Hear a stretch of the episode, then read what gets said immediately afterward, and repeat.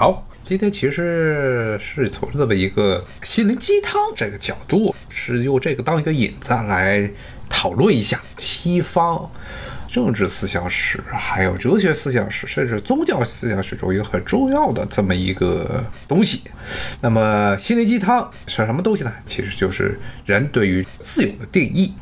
为什么突然之间想起说这个呢？因为我是看见了有一篇北大有一个教授的文章，讲的是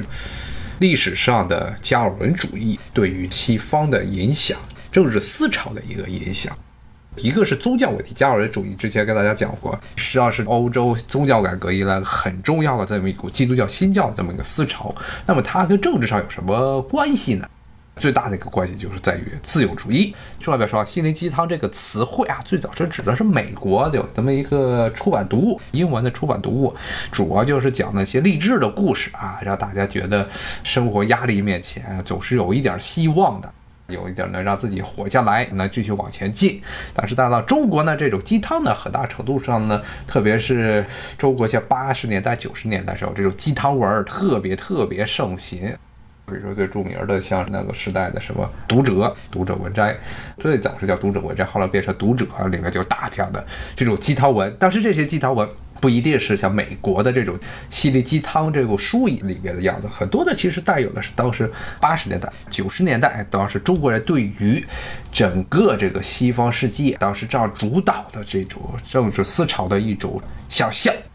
一部分是事实，一部分是想象。那么当时之前也是给大家讲过，从这个一九七零年代、八零年代之后，特别是从一九八零年代之后，以美国作为一个典型的代表，当时里根的政府对于国家的政治，还有他的一些意识形态进行了大规模的改造。一九七零年代之前。美国是一个很典型的叫做新政共识这么一个基础，就是无论是共和党还是民主党，他们都在很多的政治问题上，具体到这个政府对于社会、对于经济的干预程度上，他们都有一个所谓的新政共识。新政所谓新政就是罗斯福的新政，就是政府应该是在经济活动中，包括在人民的生活中，占有一个积极的这么一个作用。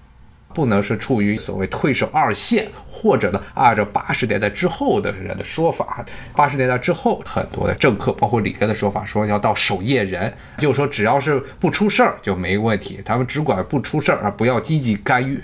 但是实际上是很多情况下，尤其像八十年代以来的这种美国的这种新自由主义，最后带来的就是从数据上来看，就是很严重的贫富分化啊，从七十年代开始。像这个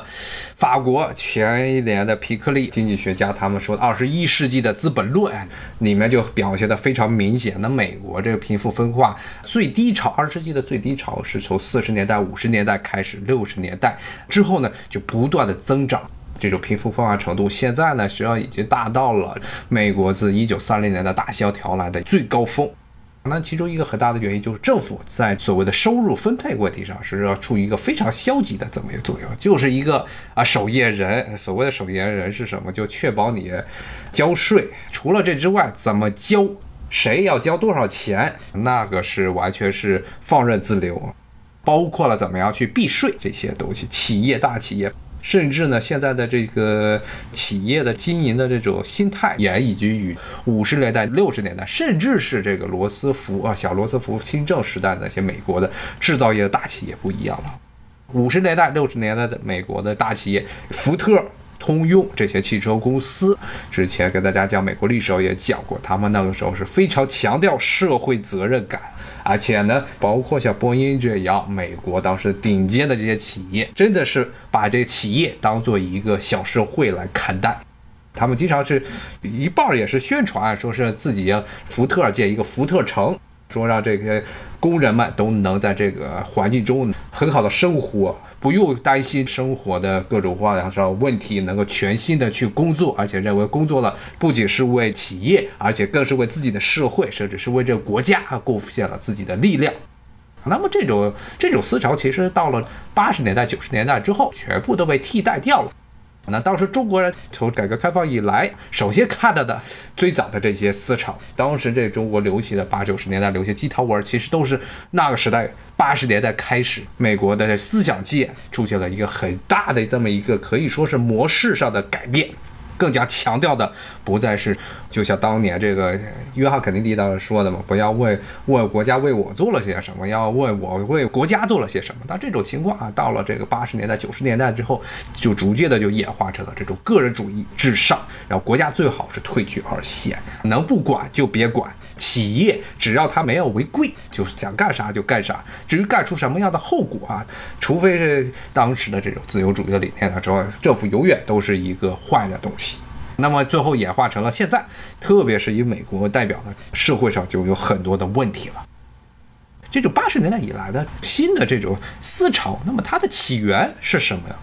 其实呢，它的历史啊也不是特别的久远，从十七世纪、十八世纪的时候就已经有了。就像，我看的这篇文章中说的，他说直接跟欧洲像十六世纪宗教改革有很大的关系啊。为什么这么说呢？就这种对于政府的退居二线，然后个人的行为的约束的这一方面，包括个人、企业、各种财团，他们这种行为的最低限度的约束啊，要求把约束降到最低化，这么一种思潮，其实呢，在欧洲历史上也是一个接近了近代才出现的理念。之前也跟大家说过，欧洲啊，那么从罗马帝国时代开始。罗马帝国的后期，从四世纪开始，君士坦丁一世他把基督教合法化之后，逐渐就变成了一个基督教国家。而当时的基督教，东方的这个东正教和西方的天主教，最后都演化成了两种国家宗教。那么这些教会，他们无论是东正教还是天主教，他们对于社会的影响，并不仅仅是圣经。还有他们对于人类的日常的操守，甚至呢很多方面是干涉了世俗的法律和习俗。像天主教中有包括很多的圣传，不是圣经的东西，包括了他们的圣人的很多言行，其实从某种角度来说非常像当时伊斯兰教后来从这个非克兰经中引申出来的很多的像穆罕默德他的追随者的很多言语，后来都被当做了重要的引经论典，包括规范人们日常生活的一些重要的依据。那天主教它其实是，特别是在西方的天主教，罗马帝国崩溃之后呢，它其实发挥的是一个基层组织的作用，因为整个中央的权力和地方权力都彻底的崩溃了，而当时具有文化的人都是天主教的僧侣。一般的地方的这些农民，还有这些地主，甚至那些从外面来的这些日耳曼的这些蛮族啊，不光是精神上问题，而且呢，他们也需要怎么样让这些普通的民众呢信服于封建主，都要通过天主教会。那么天主教会呢，其实就是他们的基层、最基层、最基层的单位。那这个最基本的单位呢，不可能只是仅限于宗教本身、圣经本身，它还有很多对于社会的规范。那么这个天主教会呢？到了十五世纪、十六世纪的时候，已经形成了一个非常庞大的、掺杂着政治、经济和信仰、宗教这么一个杂合体的这个东西。内部呢，其实也是腐败非常严重。所有的问题，无论你信仰是怎么样，但是具体到了世俗问题上，尤其是政治化之后，总是会出现很多很多的这些黑洞。那么当时之前也说过，宗教改革一个很大的原因就是当时的德国的有这么一个修士，当时还神圣罗马帝国神学士，这个马丁路德啊，不是马丁路德金，是马丁路德。他呢，对于天主教很多的这些观点不满、不同意，认为呢，比如说天主教啊，前一段时间像他们天主教过大斋节，要复活节，还有很多的修行，甚至有些地方还要求是捐多少钱，每天要怎么样的去修炼，包括了后来到了十五世纪的时候，还出现了赎罪券这种东西，拿金钱去买教会贩售的赎罪券呢，之后呢就能拯救一少量的原罪。这些观点，马丁·路德认为都是本身的，无论是个人的这种修行，包括当时天主教最盛行的是这种修道院制度，方济各会呀、本都会呀，这些在现代欧洲、在美国，在很多地方都很容易见到，包括了像在华盛顿这边北边还有一个方济各的修道院。前一次跟大家讲到国家祭坛的时候，那边就有方济各的修道院，那这些都是很典型的天主教的传统。那么这些传统在马丁路德看来都是练了半天啊，也不一定能够上天堂，灵魂不一定能救赎。他后来就引发了一个重要的观点啊，就是现在基本上是所有基督教新教啊都要强调的这种观点，叫做因信称义啊，就认为认为你这个灵魂得到救赎啊，因为他们基督教相信人的生命是短暂的，但是灵魂最后是会受到审判的，要不就是上天堂，要不就是下地狱。有些基督教派认为根本就没有地狱，这个灵魂可能就毁灭了。这灵魂这个东西要得到救赎啊，怎么样才能得到救赎呢？天主教认为，不仅要相信上帝，而且呢还要遵照教会的要求做善事，给教堂捐钱，然后甚至呢买赎罪券儿。那么这个马丁路德他认为这些不需要，只要你信了上帝本身啊，就是灵魂能得到救赎的必要条件。说其他东西都不是这个必要的，这个是纯粹的，唯有信仰才是真正的能到救赎的这么一个观点。后来这件事情就直接的把这个欧洲的天主教会给激怒了，因为教会它本身，天主教会本身的很多的这日常运营，包括他们其实内部已经形成了一个非常复杂的这么一个教阶和官僚体系，都是靠着信徒们的捐钱。都是靠着这些教会规定的各种各样的，已经是成为了半法规状态的规定，才能维持教会的在各个地方的存在。他马丁路德的这些观点说，不需要经过教会的这些指导，只要是看圣经上的书就完了。唯有圣经啊，唯有信仰才是最重要的，离我才能得到救赎。不要相信任何与圣经和信仰有之外的东西，只要信了神就可以。这个就造成了像天主教圣传呀，包括他们天主教教宗啊，他隔三差五就要发各种谕令，他们叫 bull golden bull 金喜谕令这么一个东西，这些东西都是圣经里没说过的，啊！说教皇说的话，教宗说的话是他自己的话，不是上帝的话。就算是天主教认为教宗是他们所有基督教徒的最高的领袖。但是呢，像马丁路德还有他的支持者都认为这是不对的，这些都是属于异化了的，并不是圣经的本身的观点。所以呢，后来他这种理念就产生了巨大的波澜。当时正好是神圣罗马帝国北部这些地区，德国北部啊是当时商业非常繁荣的地方，像萨克森最早支持。马丁路德的，还有包括当时的这个吕贝克、汉堡这些所谓的汉莎联盟的这些商业城市，以及呢，当时因为德国北部啊那些城邦、那些诸侯国啊都是天高皇帝远，离着天主教的最大本营意大利以及南德都比较远的地方，他们不愿意听天主教会的管了。摆设当时天主教会也已经因为在神圣罗马帝国和法国之间掐来掐去的过程中严重的衰落了。所以当时就说这个观点不错，说能让我们摆脱教会，哎，说教会说的那些都不要信，只要相信圣经就可以了。于是北边的，特别是以萨克森当时的萨克森雪地侯，又是一个雪帝侯，可以选神圣罗马帝国皇帝萨克森雪帝侯，他带头说我们支持这个马丁路德。当时是天主教廷已经把马丁路德当做了异端，说要把他抓起来烧掉，他就逃到了萨克森，最后就直接导致神圣罗马帝国的分裂。这个南边是跟着天主教走了，包括了神圣罗马帝国的皇帝，也是西班牙、卡斯蒂亚和阿拉贡王国的共主，这个查理一世或者神圣罗马的皇帝称为查理五世，他是坚定的天主教的支持者。虽然他的军队把这个罗马城给洗劫了，把罗马天主教教宗的这些财宝全给抢光了，但是他呢还是天主教的支持者。那么北边这些诸侯国都变成了新教徒啊，变成了路德宗新教徒。那么这些人认为啊，只要相信圣经，只要有信仰，就能得到救赎，不需要天教会说的那些话。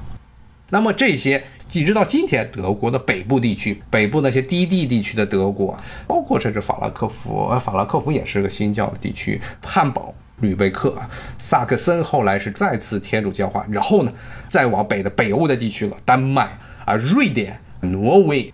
包括了一部分的这个芬兰，这都是所谓的路德宗地区。那么这个观点呢，后来呢，宗教改革之后呢，这是第一次，这个信仰不需要经过一个社会组织来教你怎么样去用，只要自己去相信它就可以了。可以说是从欧洲他们这几百年来的个人主义和自由主义的一个主要的这个源泉，因为它强调的是个人的信仰，而不是说你需要通过社会它的一些教化。包括要把自己和教会和教会所强调的那些社会的价值要联系在一起，那么你的唯一的目的就是为了让自己灵魂得到救赎，这个救赎不需要依靠别人，要自己努力就可以了啊。那么这个观点后来呢又继续的演化，就形成了今天学生要说的这个加尔文主义。那么加尔文主义其实比路德宗或者这个路德宗一般他们好像叫做归正宗吧，这么一个东西还要这个激进。他们认为呢，不光是只有信仰才能够得到救赎啊，只需要信仰就能得到救赎，因信称义。而且呢，他们强调是命定论。什么叫命定论呢？说是上帝啊，他不需要任何条件，他已经在灵魂降生到人类之前啊，已经就决定了，这些人灵魂都要得到救赎，那些人灵魂得不到救赎。这跟后面做的任何的这些善事啊、坏事啊没有任何的关联。如果你一开始就决定了你的灵魂得到救赎，那你一辈子啊就算是一直做坏事儿啊，最后灵魂也能得到救赎。那么如果你是一个一开始上帝已经决定了灵魂得不到救赎这么一个人，那么呢，无论你之后做多少善事，灵魂都上不了天堂。那么这个观点就命定论。是这样，当然了，这个命定论还是跟之前路德宗还是有一点点关系的。他还是强调，他还是承认所谓的因信称义的观点。也就是说呢，所有的这些灵魂能够得到救赎，上帝已经指示啊，说这些人灵魂能得到救赎的这些人，他们肯定是相信上帝的啊。也就是说，相信上帝是灵魂得到救赎的一个必要条件，但不是充分条件。从这个灵魂得到救赎能推出来，他是相信上帝啊，是这么一个关系。所以呢，这个观点呢更加适合于那些之前呢受到了压制啊，受到这天主教很多教规压抑压制的这些北方，特别是低地地区的城邦。这些地方呢，大家要知道，这个天主教它内部有很多的规矩，对于经济活动都有很多的规矩，很多的这些要求跟穆斯林现在也一样，是要求天主教之间信徒之间不准放贷啊，严禁放贷，说不能放这高利贷。所以才有后来著名的莎士比亚的那著名的喜剧嘛，啊，威尼斯商人，因为威尼斯商人是个犹太人啊，犹太人不管这一套，所以他们可以随便的放贷，多少高利贷都可以。就但是莎士比亚那部戏呢，其实就是为了讥讽这些犹太人唯利是图这么一个事情。但是实际上，当时不光是这些犹太人唯利是图，所有的这些靠着商业起来的这些城邦，因为它积累大量的这些资本，特别是像荷兰。现在荷兰阿姆斯特丹，当时荷兰的这最富有的一个省份，当时是靠着丝织业还有这个海上贸易起来的。包括它南边，虽然已经是这个天主教地区，当时呢是当时欧洲首屈一指的纺织业的中心安特卫普，现在已经沦落成一个小城，但是当时是整个欧洲最发达的手工业的中心。这些地方有一很强烈的这么个诉求，就希望让这天主教会的这些对于经济上的规范能够解放。不要控制地主教徒之间放贷要放多少比例啊？说不准放过高的高利贷，认为他们就不能够赚更多的钱，他们有那么多的钱又花不出去，非常的反感。而且呢，不光是这些教规的问题，他们而且不希望天主教会甚至政府来对他们那地方进行干预。我们要知道，欧洲的这些城市与中国的城市的发展历史是截然不同的。咱们中国绝大部分都是先有了国家，才有的城市。都是先建都在哪儿，贵族住在哪儿，然后这个地方逐渐的变成了一个统治中心，大家都汇聚在这个地方，形成了这么一个城市。欧洲很多城市是没有中央政权，首先自发形成的。早期的时候就是一些各个部落，他们进行交易，海陆便利的地方进行交易，最后就形成了像伦敦、像巴黎、像这些城市都是这么起来的。国家政权先出现之前就形成了这些城市，那么这些城市呢，最后他们看不起。非常非常看不起后来控制了这片地区的这些封建主，封建主是控制了郊区的土地，而这些城市他们本身是在历史上是独立的。最典型的、最典型的例子就是巴黎这座城市。巴黎这个城市在历史上就有非常非常强烈的反中央的传统。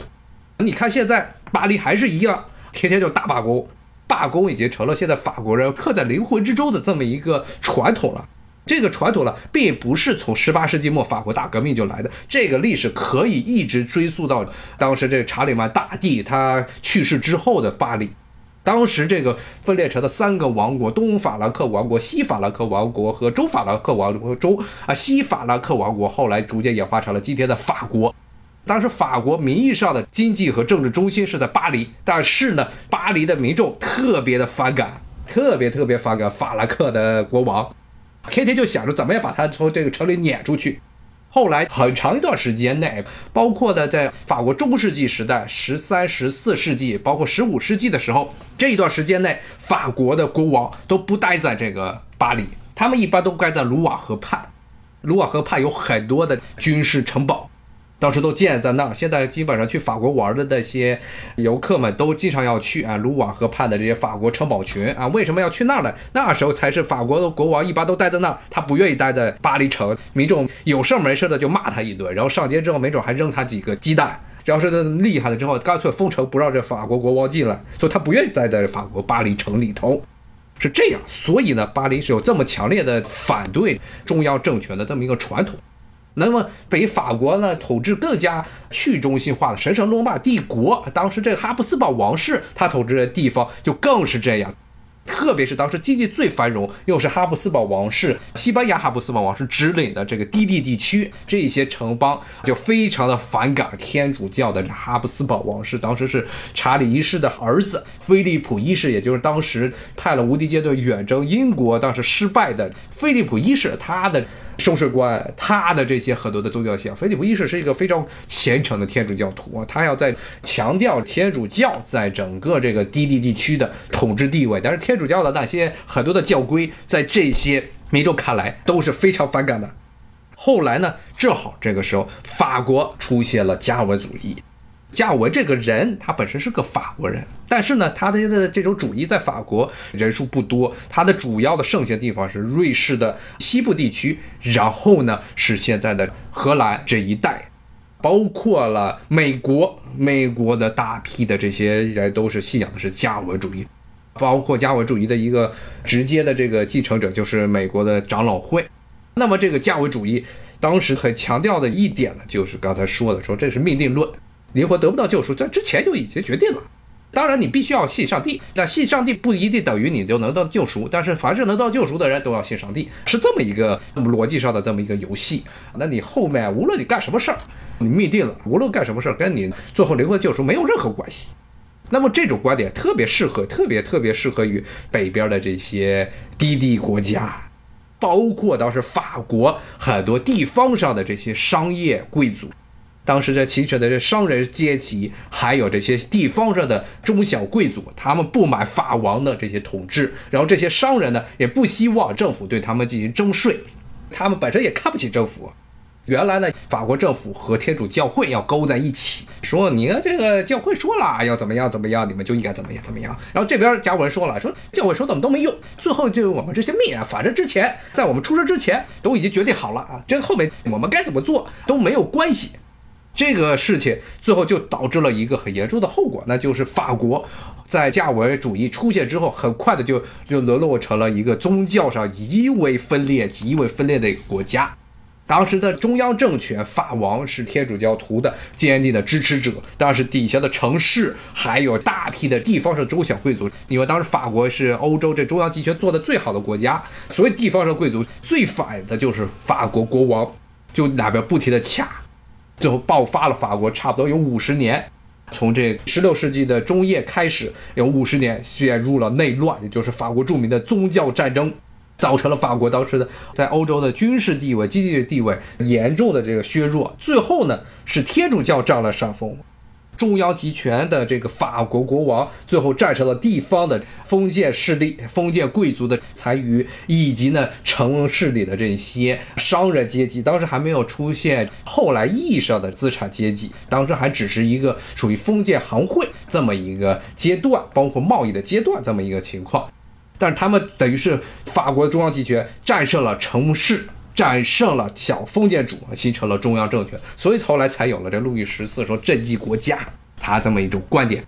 这些加文主义的人最后都逃到了，特别是路易十四，他是严重迫害这些加文主义，认为他们是对于整个法国中央政权的统治是无法容忍的祸害。当时他们法国这些加文主义者叫做胡格诺信徒，都给撵到了海外去，大批的人。去了荷兰，有一部分人去了瑞士。当时瑞士的这日内瓦是加尔文主义的一个重要的这么一个传教还有神学的中心，包括很多人去了这个英国。英国的这个清教徒啊，英国当时是圣公会，但这个圣公会呢，很多的这些传统啊是跟着这个罗马天主教会走。之前也跟大家讲过，他只不过是把这个教会的元首从这个罗马教宗换成了英国国王。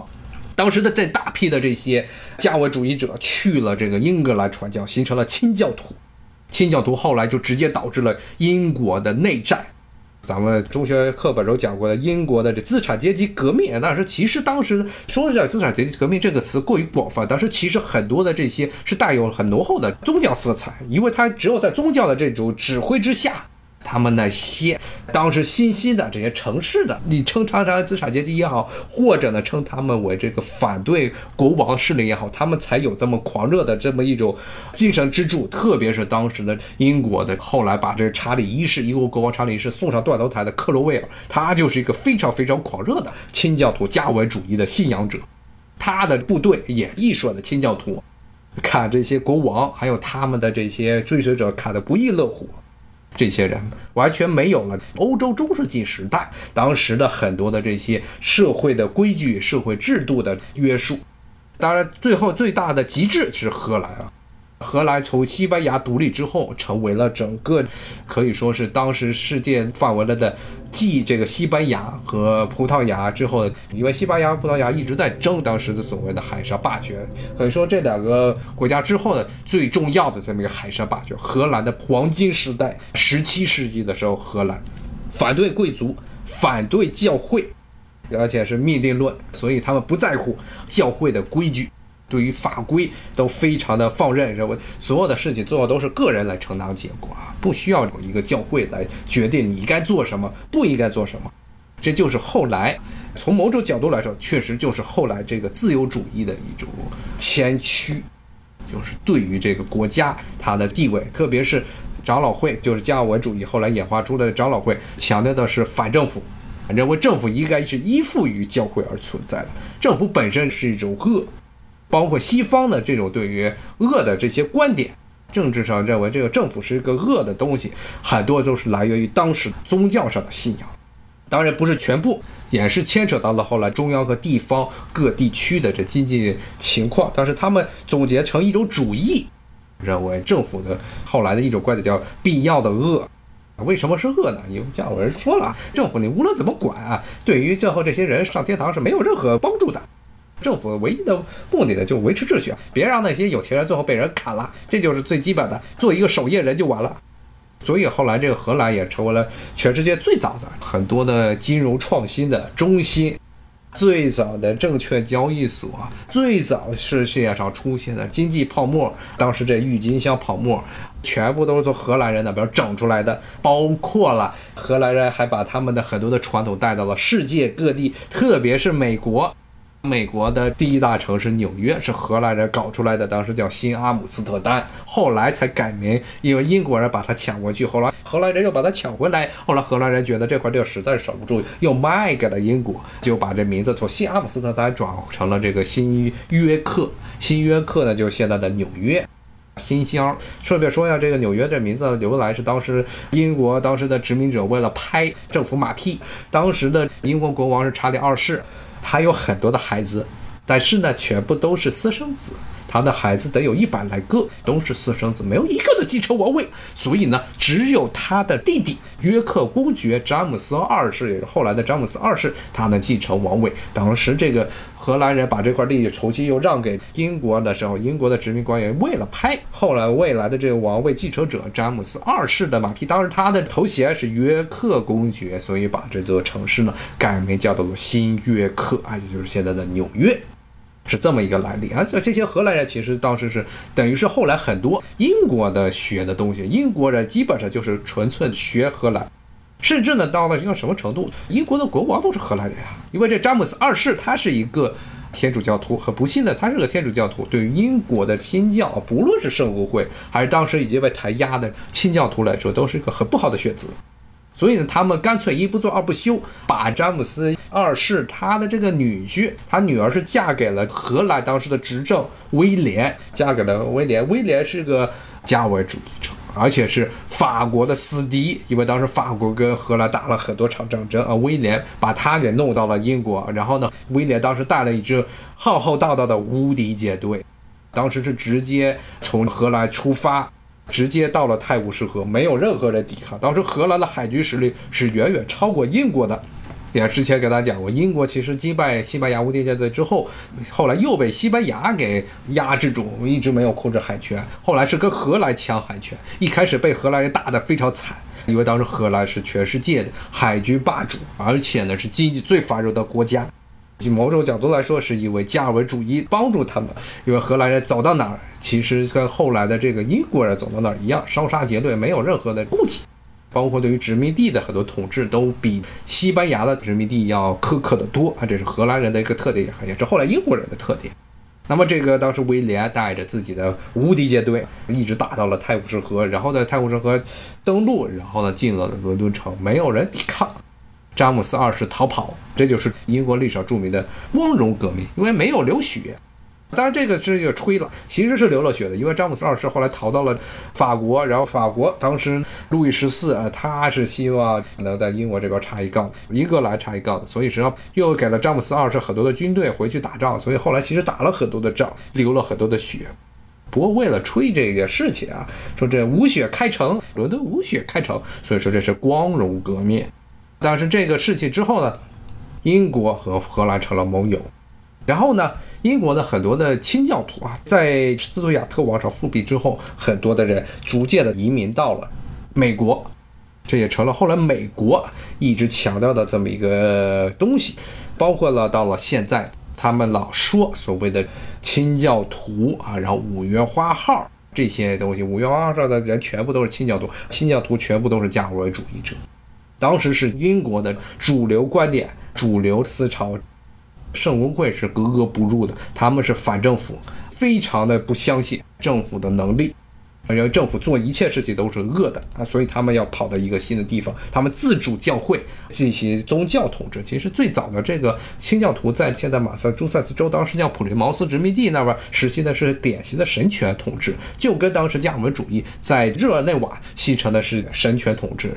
教会是占了绝对的优势，但是这个教会呢，又跟罗马天主教不一样。罗马天主教是这么一个很严格的等级制度，最上层是教宗，然后下面是枢机主教，枢机主教下面是大主教，主教这么一层一层下来的一个金字塔形。这些加文主义，还有他们后来也是说长老会，为什么叫长老会？就是这个长老会没有一个这么严格的教阶。他所有的所有的这些指令，关于这教会以后发展，都是一个所谓的长老会，一堆的所谓的长老，他们开会来决定，没有真正的天主意义上的主教这么一层上下级的关系，没有。对，特朗普也是长老会。对，之前就跟大家讲了吧，他的官方的信仰是这个长老会。所以呢，这个东西后来也被很多的美国的后来这些政治学家、政治史家啊认为是美国民主制的这么一个前身。说这种新教传统，而且特别是新教之中的清教徒这种传统的加尔文主义的信仰，说是美国当时信仰的一个前提，其实就可以很明显的就能看出来，这种信仰的一个很多的主张，其实是跟现在的自由主义是有非常非常强烈的关系的啊！这也是后来为什么，特别是那些。二十世纪中后叶，很多的自由主义者认为，美国它的本质是一个自由主义国家，它自由主义国家传统就能追溯到清教徒从普利茅斯、马萨诸塞州普利茅斯殖民地登陆的这批清教徒身上，认为本质是这个，而不是英国圣公会。你要知道，其实真正最早来美国的英国殖民者，并不是在普利茅斯，是在弗吉尼亚。詹姆斯顿那个地方，英国人最早是在那儿建立的殖民地，而不是在北边的这个普利茅斯。但是呢，这一批人是圣公会，包括华盛顿呀、托马斯·杰弗逊，他们都是圣公会成员。这批人呢，是相信社会等级的，严格的相信社会等级。你要像托马斯·杰弗逊，还是有大奴隶主，跟他的这个黑人女仆发生了很多的这花边故事，还生了小孩儿，甚至呢，他疯狂的爱上了一个黑人的女奴，最后那个黑人女奴还跟他签了一个协议，说我跟你走，但是我的后代必须是自由人，而且我不能够像别人女奴那样天天伺候你。托马斯·杰夫逊也挺奇葩的这么一个哥们儿，这些都是题外话啊。这些人当然不能够当做美国精神的象征，尤其是后来为了给美国创造这么一个。政治体系，你也不管它是真是假，反正一般这些新自由主义的这些人，一般把美国的这种民主传统、自由传统归在普利茅斯这边儿。但是现在又要强调一个很重要的话题了，就是自由和民主这两个东西是不是能放在一起呢？其实，在历史上来看，这两个东西其实完全的是两回事儿。民主这个词，它是来自于希腊语。指的是人民、人民政治的意思。其实，在历史上最早出现在雅典，但是雅典这个国家是绝对跟自由没有任何关系。雅典有非常强烈的宗教信仰，非常非常强烈的宗教信仰，在这名字就能听得出来，他们主要信仰的神灵是雅典娜。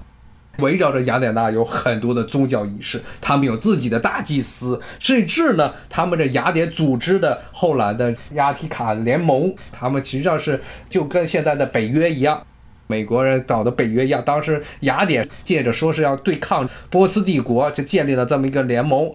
之后，其实他加盟的这些成员都变成了雅典的附庸国，每年要向雅典输送大量的物资和金钱，这些金钱都拿来干嘛了？都拿来去修神庙了，所以才有了后来的华丽的。当然现在也不再华丽了，像外面的这些雕塑全被英国人偷走的这个帕特农神庙，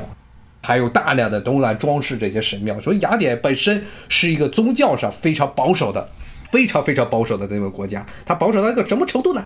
这也是一个例子，同性恋的比例比南边的那些城邦要少得多。当然比比西斯巴亚达也好，但是是比南边的迪比斯著名的这个同性恋城要少得多。顺便说一下，同性恋在这古希腊是一个传统啊，他们认为男人就应该和他的男人在一起。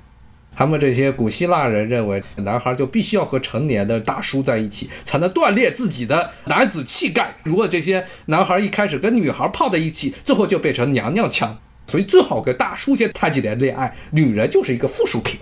从这个角度可以看见，其实古希腊是一个非常严重、严重歧视女人的这么一个地区。当时不是一个国家，因为都是城邦制。然后古雅典呢，也是一个非常非常狂热的宗教国家啊，它并不像后来的这种加文主义者说的那样，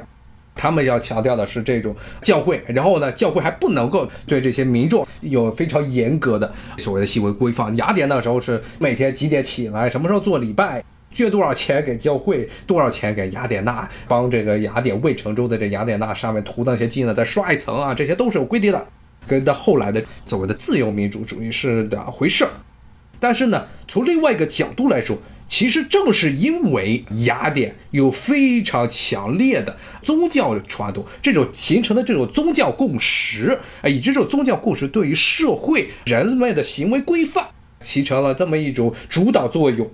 所以呢，使得雅典的民主制能够得到比较长时间的维持。为什么？就是因为你一旦让所有人开会，鸡说鸡的话，然后鸭说鸭的话啊，鸡头鸭讲，然后大家的政治观点都不一样，那这个会就开不成了，大家达不成共识，然后就完蛋了。